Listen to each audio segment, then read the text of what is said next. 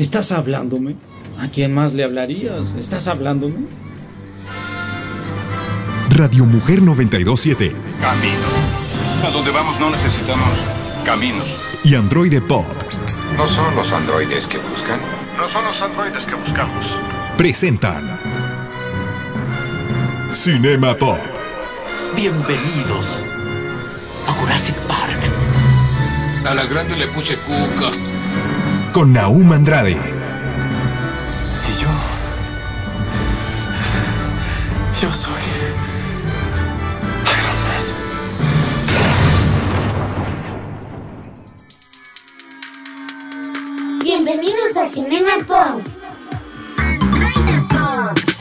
Bienvenidos a Cinema Pop. Mi nombre, Naum Androide. Naum Androide. N-A-H-U-M Androide.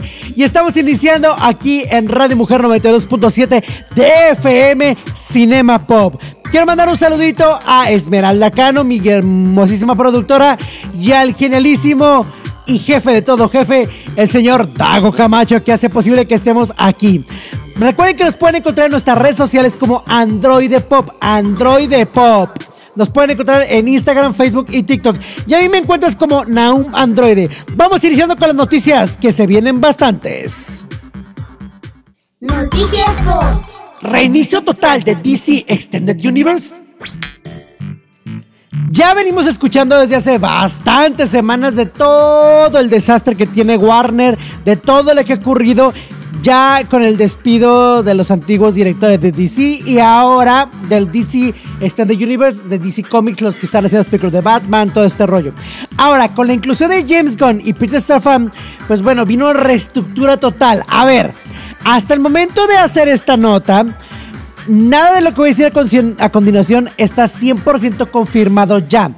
Pero al parecer, adiós a todo lo que era el DC Universe. Ya la tercera parte de la Mujer Maravilla supuestamente ya ha sido cancelada. El cameo de Ben Affleck que grabó como Batman para el largometraje de Aquaman no fue presentado en las proyecciones para prensa. Y al parecer no estará en definitiva para nada. Además, el regreso de Henry Cavill después de, de Shazam tampoco va a ser posible.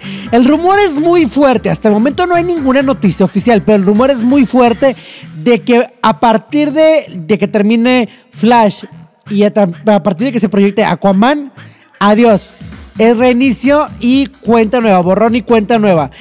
Y esto también tiene que ver con la película de este, Shazam, que ya les diré una noticia un poquito más adelante acerca de la película de Shazam, pero al parecer no está llegando a los números que se esperaban. Entonces también va para afuera. Y es que los nuevos directores de DC Extended Universe, James Gunn y Peter Safran, buscan un reinicio puro y total para que todo esto funcione. Al parecer esto no va a afectar a las películas de Matt Reeves ni al universo del Joker porque son cosas independientes.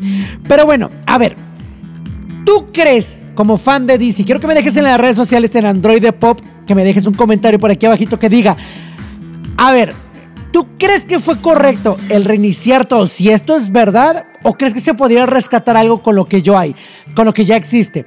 A esto no dice que van a despedir a todos los actores, solo ya no vamos a seguir con ese universo creado desde hace un tiempo. Déjame tus comentarios. Antonio Banderas insinúa una quinta parte de Shrek. Bueno, es que se está poniendo muy divertido. Recuerden que recientemente se acaba de estrenar la película del gato con botas, que en teoría forma parte del universo de Shrek, es como un spin-off. Y pues bueno, el señor Antonio Banderas es el que le presta voz a ese gatito. En este reencuentro medio raro con el universo de Shrek, pues ha habido muchas entrevistas, se han dicho muchas cosas, entre ellas entrevistaron a Antonio Banderas y curiosamente a Deadline le dijo lo siguiente. Llevo casi 20 años con este gato. La primera vez que interpreté al gato con botas estaba trabajando en Broadway, así que hice mi primera sesión ahí. Ahora he hecho 5 películas. Probablemente habrá otra y Shrek probablemente volverá. Eso está muy, muy, muy, muy loco. Eh, Antonio Banderas ha sido parte del elenco de Shrek en tres películas. Y recientemente se estrenó un nuevo intro de DreamWorks donde se dejan ver sus franquicias y entre ellas está Shrek. Y se viene rumorando una quinta parte de Shrek desde hace mucho, mucho rato. Sí me gustaría porque es una, una línea de películas, una franquicia que está muy divertida. Pero admitámoslos, las últimas dos no estuvieron tan, tan, tan padres. Pero a lo mejor con el tiempo encuentran una manera de regresar contándonos una historia distinta. Me encantaría saber tu opinión. ¿Te encantaría ver una nueva película de Shrek? ¿Te fascinaría? ¿O dices, ya estuvo bueno? Dime en los comentarios en Android Pop, ya sea en TikTok, Instagram o Facebook. Cuéntame qué es lo que tú opinas acerca de si debería o no regresar Shrek al cine. A mí me encantaría verlo por una parte, por otra no tanto. Ah, estoy indeciso. Me interesa saber tu opinión.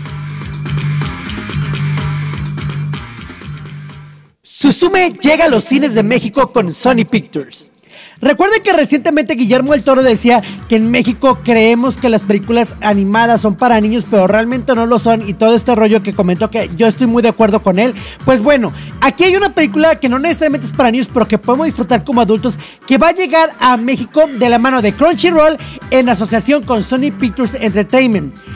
La película Susume es la nueva y esperada película de Makoto Shinkai, el director de Your Name. Si viste Your Name, neta, si no has visto Your Name, ve a verla. Es muy buena película. Yo la disfruté mucho. Es muy, muy, muy. Es muy especial y sí te hace como un cocoro y, y se vuelve interesante. Te, te mueve el cocoro como muy interesante, el corazoncito.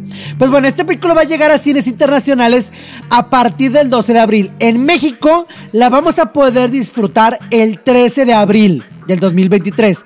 Esta película debutó en cines de Japón el 11 de noviembre y ha superado los 5.6 de entradas y ha recaudado más de 7.500 yenes, como unos 55 millones de dólares. Y ha estado manteniéndose en el puesto número uno de la taquilla japonesa durante tres semanas consecutivas. Rápidamente, ¿de qué va Susume? Es la historia de una niña que viaja a través de varias ruinas en Japón mientras cierra puertas y ocasiona un desastre. Susume no Tohomari es una historia sobre la llegada de la adultez de su protagonista de sus 17 años. Susume ambientada en varios lugares afectados por desastres en todo Japón, donde esta debe de cerrar puertas causando devastación. La travesía de Susume comienza en un pueblo tranquilo y cuando se encuentra con un joven que le dice estoy buscando una puerta. Lo que Susume encuentra es una sola puerta desgastada que se yerga en medio de las ruinas como si estuviera protegida de cualquier catástrofe. La verdad es que suena muy interesante y yo ya muero de ganas de verla. Déjame en los comentarios si tú ya tienes vela. Y bueno, con esto nos vamos a cortecito y regresamos en un momentito más aquí en Cinema Pop. Vamos a estar hablando con Diana Sánchez. Regresamos después del corte. ¡Vámonos! Cinema Pop. Es tiempo del intermedio y preparar palomitas. Regresamos. Cinema Pop.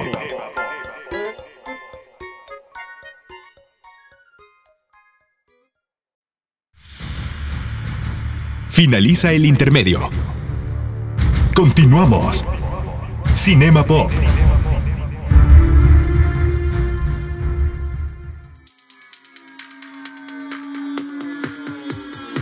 La entrevista. Ya estamos de regreso aquí en Cinema Pop en este sabadito y el día de hoy tenemos a una invitada que ya se hace de casa completamente. Ahí van ya a la par, eh, casi casi a la par David y tú en cuanto a invitados. Aquí tenemos a la señorita Diana Sánchez. Yo no voy a hacer el... Porque no se me escucha, así que... Sí, no, pero ¿cómo está señora Dianita? Señora Dianita, Dios mío. Oilo, quiere golpes. Perdóname, perdóname. Dianita, disculpe. Y me sigues hablando de usted. Está bien, de respeto. Estoy. Es que, Bien, ¿y es, que, te- te- es que a veces nos hablamos de ustedes, a veces nos hablamos bien chiqueados, a veces así como bien. Pero siento que si nos hablamos de usted, parecemos colombiano. ¿Cómo está usted? ¿verdad que cómo está usted, señorita? Sí, tiene razón. No, no, no, no. no. Ahora tú hablaste como Como cubano. Acapulqueño. que- Como No, pequeño. sí, eso me dijo como acapulqueño. Ah, lo que tú- ahora sí, me está viniendo le María, no, le bueno. muevo- le muevo la pancita. Pero bueno, el día de hoy vamos a estar hablando, como ya era evidente que iba a pasar tarde o temprano aquí en Cinema Pop en estas fechas. Vamos a estar hablando de películas navideñas. Podemos hablar tanto de películas, no, o sea, que, que ocurren, la historia ocurre en Navidad, pero que no necesariamente tengan un mensaje nav- navideño o que sí sean navideñas. Así Yo como creo que- vamos a estar esa línea. Todavía, digo, ya empezó diciembre, pero todavía no es época navideña como tal. Entonces, yo creo Oye, que ya mejor... empezaron las posadas, Ah. entonces ya, ya, ¿cómo no? No, no, no, respeta al Guadalupe Reyes, oye. Por favor.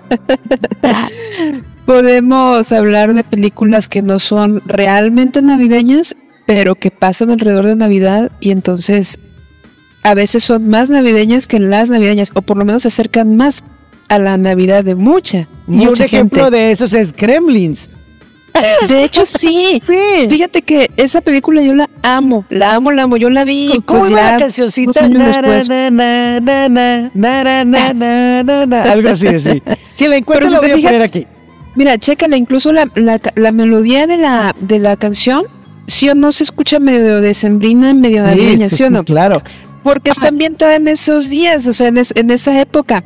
¿Te acuerdas de qué va Gremlins? Para las personas que no lo han visto, vamos a explicar un poquitito de qué van Gremlins. Te voy a decir Bueno, lo que yo pero- me acuerdo y tú me dices lo que tú te acuerdas. No se vale Va. googlear. No se vale googlear porque yo voy a empezar y no voy a googlear. Ok, Va. de- esto lo debí de haber hecho- hecho antes de, de empezar a- el programa, pero bueno, ya ni modo. Gremlins, básicamente la historia de un muchacho o un niño que obtiene una mascota con ciertas reglas, la cual es Gizmo, y las reglas básicamente es no darle de comer hacia después de ciertas horas, no bañarlo, o sea, como cosas muy específicas. Creo que la luz también es sensible a la luz, o sea, como cositas muy específicas.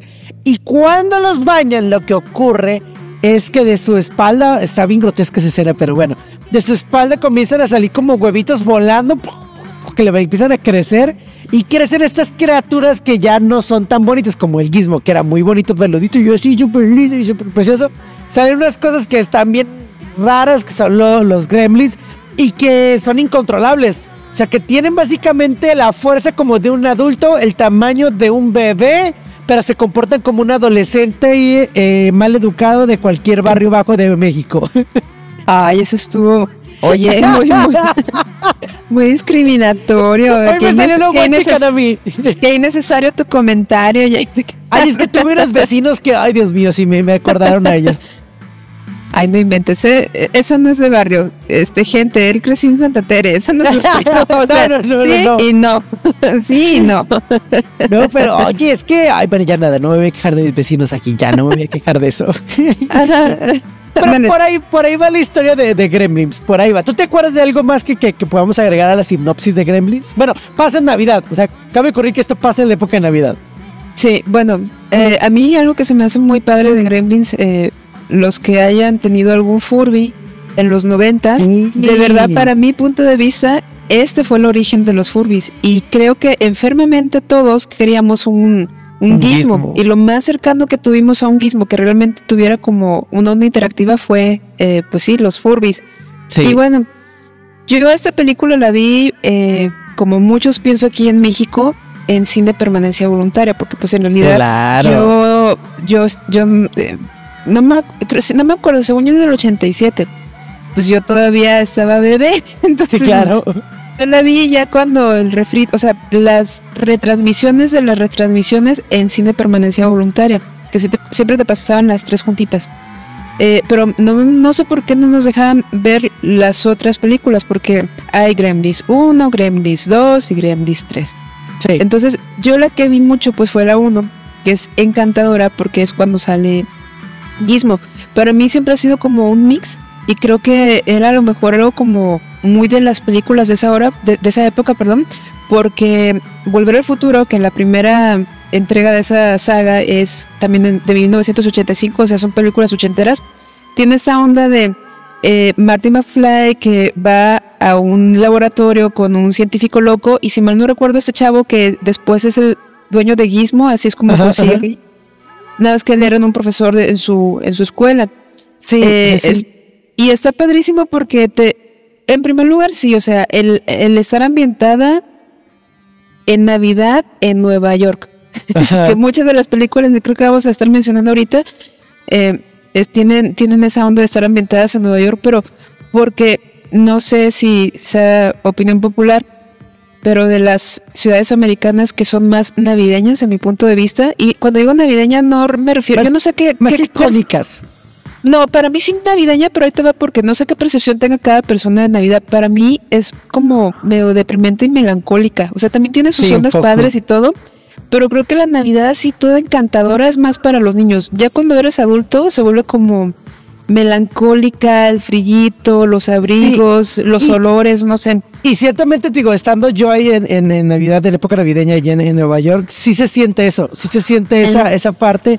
Y sí, es como en las películas que, que lo ves y con lo que te plasman, es lo que se siente en Nueva York ahí. Entonces creo que está muy bien llevado esa parte. Cabe resaltar algo de la película de los Gremlins. La primera tuvo un tono un poquito más adulto, la verdad. Y la segunda ya fue como de, ah, oye, es que fíjate, estamos bien dañados los niños de los ochentas, estamos bien dañados.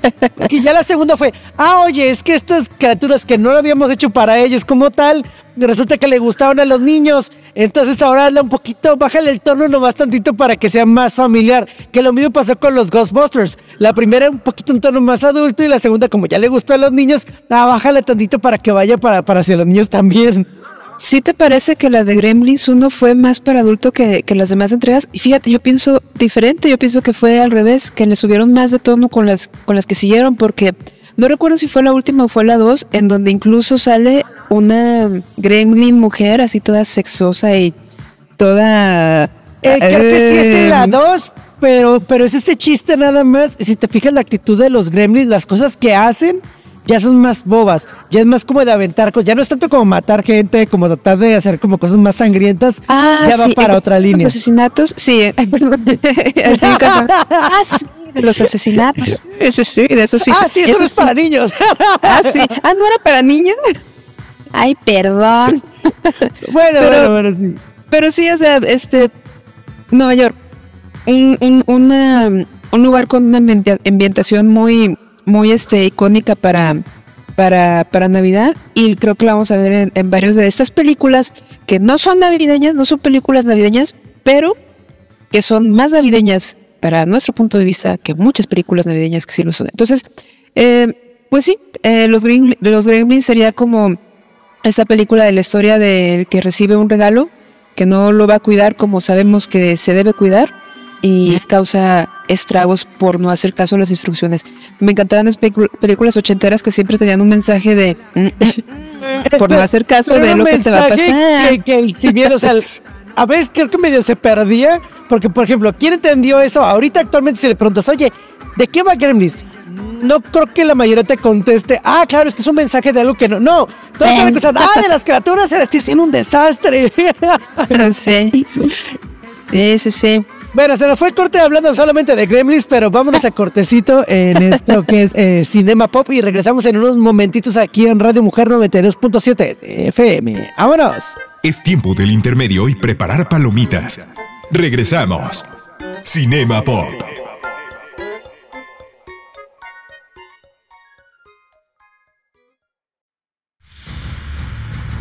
Finaliza el intermedio. Continuamos. Cinema Pop.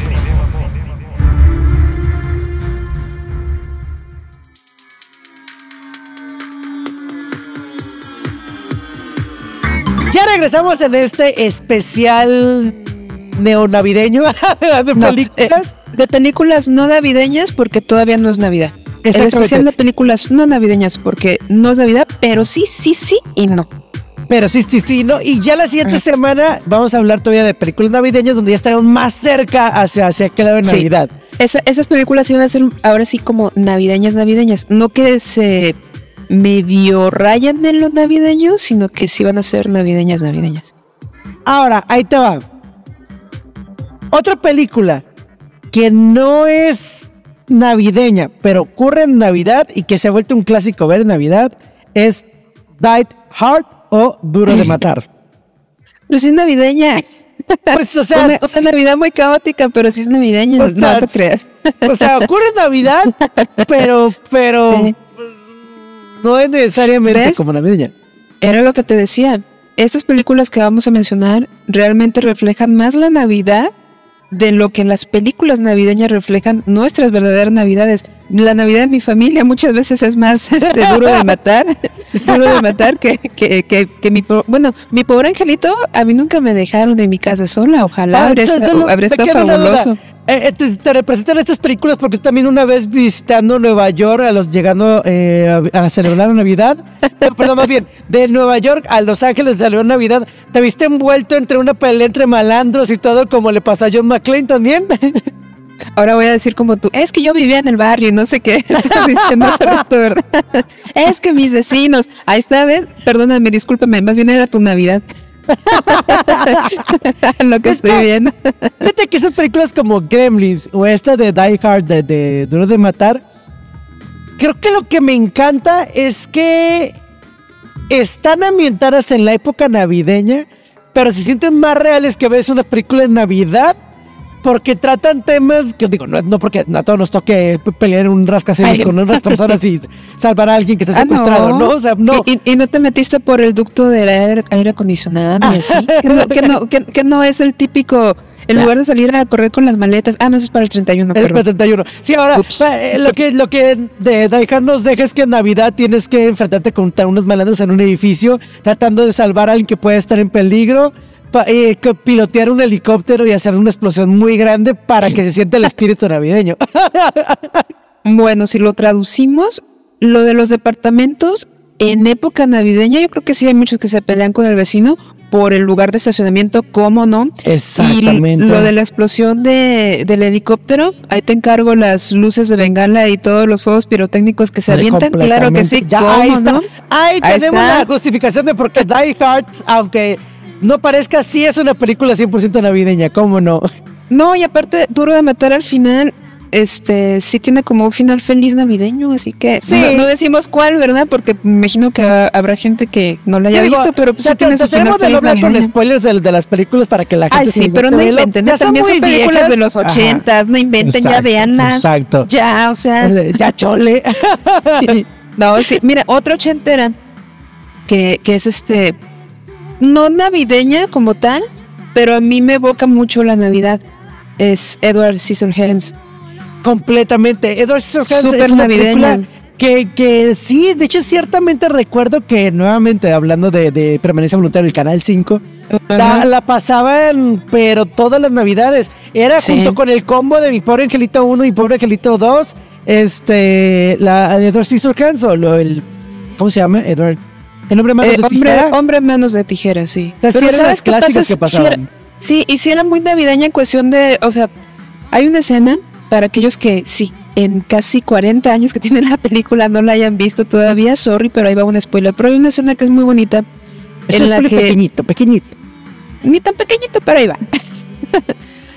El que hizo a, a Edward eh, en la película Ah, ya sé le cuál. empieza a construir sus manos y se los va a dar. ca- Ah. cada Navidad le daba algo nuevo, cada Navidad le armaba algo nuevo. Y ya al final, final, final, que ya por fin tenían las manos para Edward, en esa Navidad, por una razón que no vamos a espolear tampoco para no, que no nos vayan a pedrear en la calle, pero por una, una razón súper triste, pues ya no se las puede dar. Y por eso él se queda con sus manos de tijeras. Pero sí está muy Ay, padre, que, incluso. que- que es actuado por el grandísimo Vincent Price, ya fallecido Vincent Price, Sí. que dio la voz también, eh, la voz icónica de Thriller de Michael Jackson. Él es ese señor Vincent Wow. Price. Y Sí. verlo actuar ahí junto con Johnny Depp y con toda esta onda de Tim Burton, creo que era el lugar adecuado para ese señor. Y ciertamente su escena de, de verlo como un papá, como un, como un Ajá. Gepetto dándole a, a Pinocho sus, sus manos. Bueno, casi.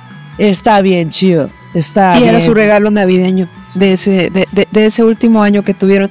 Y lo, una cosa que está súper padre, si ven el intro de Edward Scissorhands, es que cuando están mostrando toda la maquinaria que tiene el señor, de cómo fueron armando a Edward, Edward, eh, también hay unas maquinitas que cortan galletitas de jengibre. Porque Sí. volvemos a lo mismo que todo está así como muy, muy, muy eh, cimentado en toda la época navideña. Y de hecho, cuando baja Edward con la familia con la que se queda, que es la familia de Winona Ryder, están en época prenavideña y conforme va avanzando la película, el clímax de la película llega en Navidad. Ajá, ya de hecho, verdad en las fechas navideñas. Va cambiando y de estar muy caluroso se empieza a hacer más frío. Los tonos de la película se van haciendo más fríos hasta que se.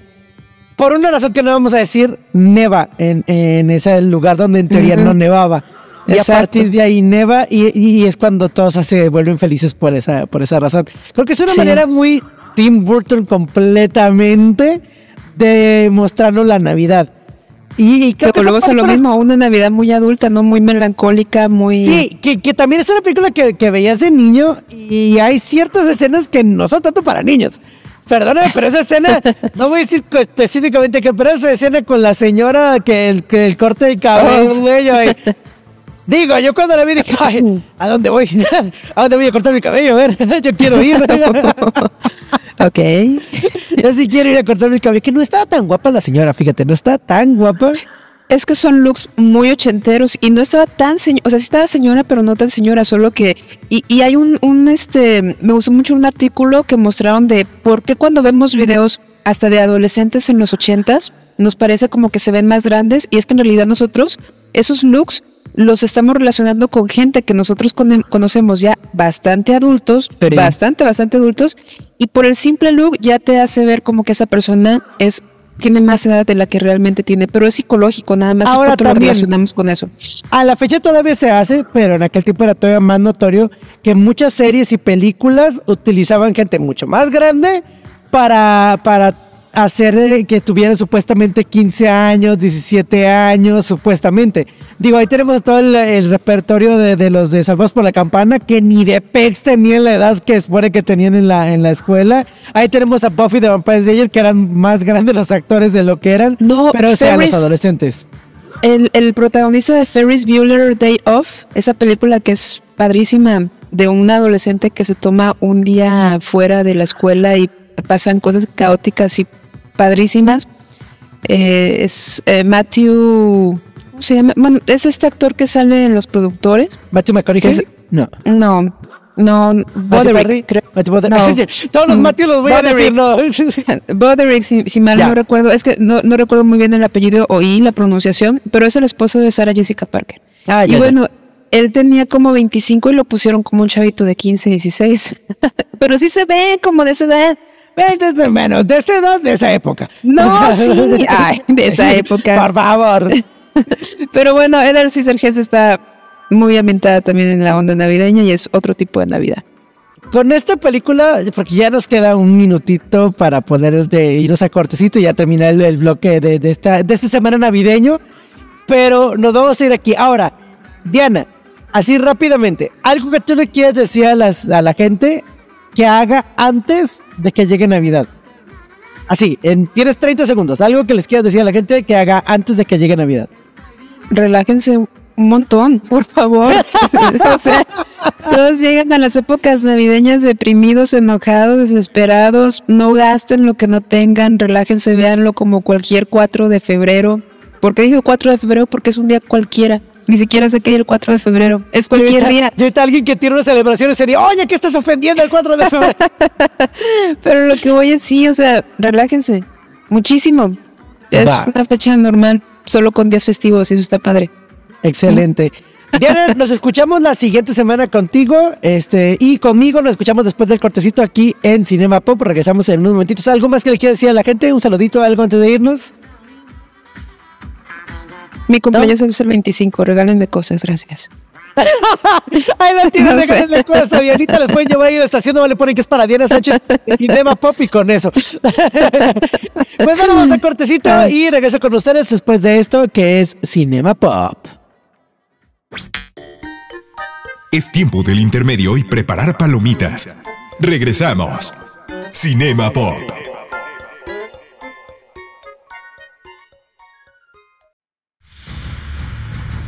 Finaliza el intermedio. Continuamos. Cinema Pop.